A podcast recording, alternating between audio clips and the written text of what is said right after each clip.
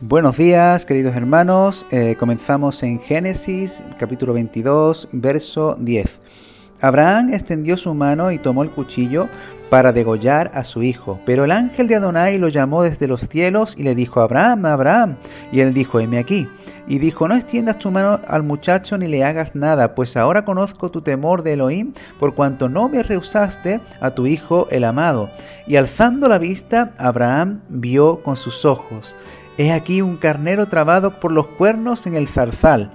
Entonces Abraham tomó a el carnero y lo sacrificó en holocausto en lugar de su hijo.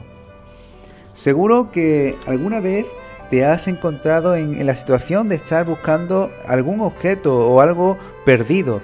Y por más que te afanabas en hacerlo, no lo veías por ninguna parte. Y no lograbas encontrar eso tan, tan importante, tan necesario que estabas buscando. Y al final, después de tantas vueltas, resulta que aquello que con tanto empeño buscabas estaba justo, justo al lado tuya y no lo veías. Tan cerca que podía ver darte un bocado y tan lejos que era invisible a tus ojos. Pero estaba ahí, estaba ahí. Solo tenías que pararte, echar una, una mirada y verlo con tus ojos.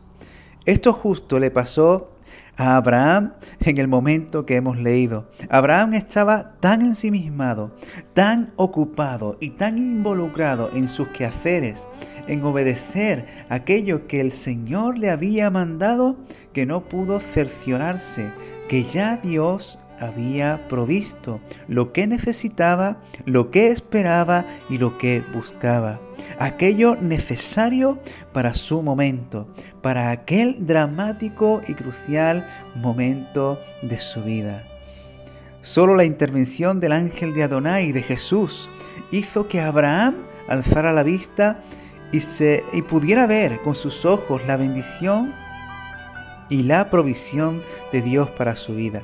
Cuando alzó la vista, pudo ver más allá de su entorno, más allá de sus acciones, más allá de sus ocupaciones, más allá de sus preocupaciones y más allá de sus creencias, de sus ideas.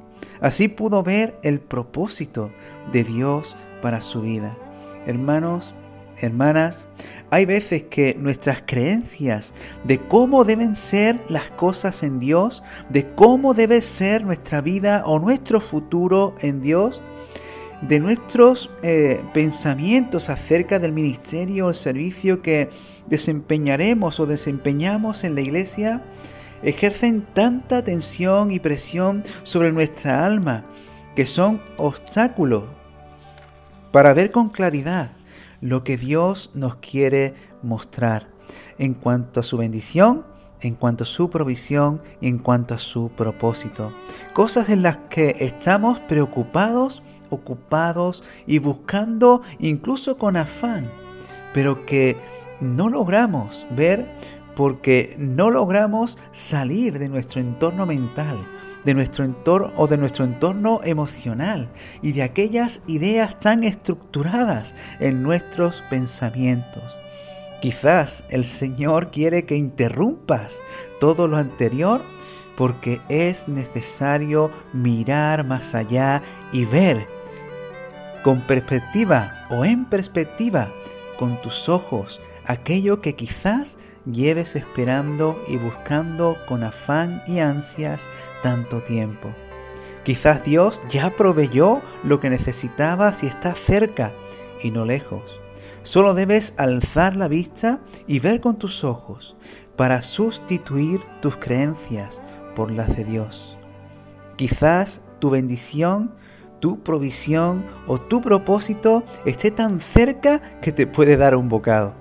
Sería bueno que en este día, hermano, hermana, alzaras la vista, cambiaras de perspectiva y pudieras mirar más allá de tus ojos y seas capaz de ver con claridad la bendición, la provisión y propósito que Dios tiene reservado para ti. Que el Señor te bendiga.